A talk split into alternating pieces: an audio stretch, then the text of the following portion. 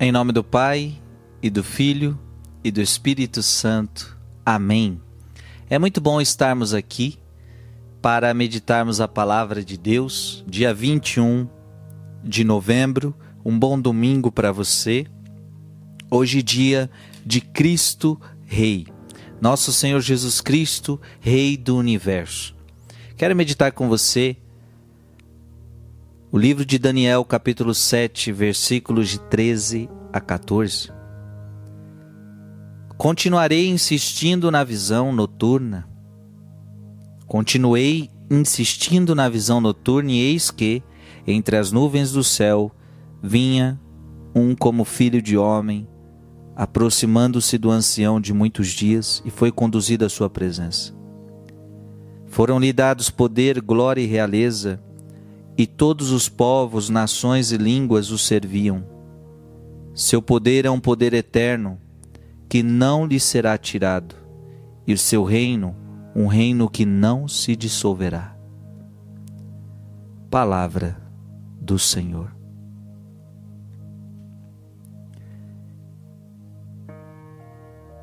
Eu gostaria, eu quis pegar esta palavra porque é uma profecia de Daniel. É um livro antigo. É uma visão noturna. E Daniel já está vendo o filho do homem. Daniel já está tendo a visão de Jesus Cristo, do Rei do universo. A Bíblia diz que o demônio é príncipe deste mundo.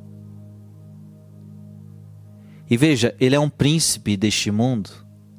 E ele, e ele é abusado. Ele, ele chegou a dizer para Jesus no, no deserto, no, quando Jesus foi tentado pelo diabo: Se você me adorar, eu te darei tudo, porque tudo isso daqui é meu. E Jesus disse para ele: Adorarás somente o Senhor teu Deus, e só a Ele prestarás culto. O diabo é príncipe deste mundo mas ele é, ele é príncipe no sentido de que ele roubou. Ele roubou, porque a Bíblia diz: o diabo veio para destruir, roubar e matar. Então é para isso que o diabo atua no mundo. O diabo atua no mundo para destruir o mundo, o diabo atua no mundo roubando o mundo. Então esse é o poder dele. Agora, o poder do diabo, é isso que é interessante você entender. O diabo tem influência sobre este mundo? Tem. O diabo tem poder sobre este mundo? Tem. E veja, por que, que o diabo tem poder sobre este mundo? Porque os homens dão este poder a ele. O diabo não tem nenhum poder sobre você. Nenhum, nenhum. Porque Cristo morreu na cruz por você e te apagou e te salvou, te libertou do poder de Satanás. Agora, quem dá poder ao demônio somos nós, pela nossa liberdade. Qual era o poder que o diabo tinha sobre Adão e Eva? Nenhum. Só que quando eles comeram do fruto, eles deram poder ao, diabo. Veja, a Bíblia diz que aquele que peca é do demônio. Isso está lá no, na primeira carta de São João. Aquele que peca é do demônio. Aliás, isso também está no, no Evangelho de São João. Aquele que peca é do demônio. Em outras palavras, quando você peca, você dá poder ao demônio. Porque você, você permite que o mal que ele está te propondo entre em você. Então, você, você. E a Bíblia chega a dizer: quem peca se torna escravo do seu pecado. Você entende isso? Então veja, você, pelo pecado, vivendo uma vida de pecado, você se coloca sobre o senhorio de Satanás, você se torna escravo de Satanás. O, o, Satanás começa a ser o seu rei, Satanás começa a ser o seu senhor. É isso que a Bíblia está dizendo. Quem peca se torna escravo do pecado. Quem peca é do diabo. Veja, o que dá poder ao diabo é o seu pecado. O que dá poder ao diabo é o meu pecado. É por isso que eu tenho que viver uma vida de santidade. É por isso que eu tenho que viver uma vida de santidade, porque vivendo uma vida de santidade, eu não dou poder aos, não dou poder ao diabo na minha vida. Quem manda na minha vida é o, é o Senhor, quem manda na minha vida é Jesus, quem manda na minha vida é Deus. Você está entendendo? Qual é o poder que o diabo tem neste mundo? Só o poder que nós damos a ele.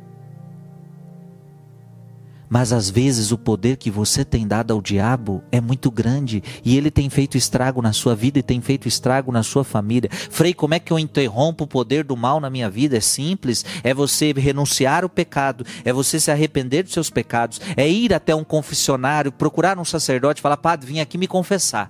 Eu preciso confessar minha vida, preciso confessar meus pecados, preciso mudar de vida, preciso abandonar os meus erros, preciso abandonar meus pecados. Eu peço perdão." Eu peço misericórdia. E a partir dali você muda de vida, pronto. A partir dali você está assumindo que Jesus Cristo é o teu rei, que é Ele que manda, que é Ele que governa a sua vida.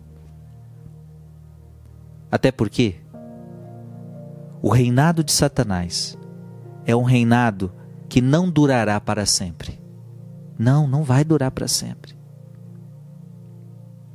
A própria Apocalipse diz que o diabo, ele, ele, os, os dias deles foram, foram abreviados. Ele viu que pouco tempo lhe resta. O diabo sabe que pouco tempo lhe resta.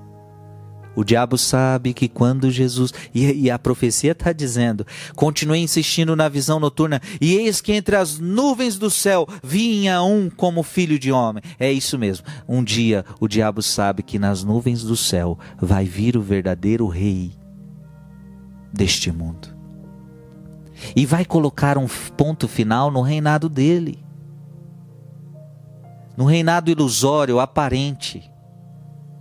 Porque o Rei Jesus foram-lhe dados poder, glória e realeza, e todos os povos, nações e línguas o serviam. Seu poder é um poder eterno que não lhe será tirado e seu reino, um reino que não se dissolverá. Eis a diferença do reino de Cristo para o reino de Satanás. O reino de Satanás não é eterno.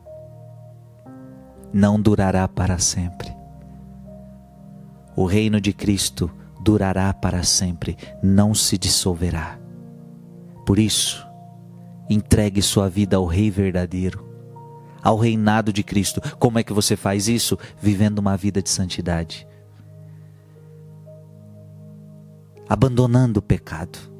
Que Deus te abençoe. Em nome do Pai, e do Filho, e do Espírito Santo. Amém.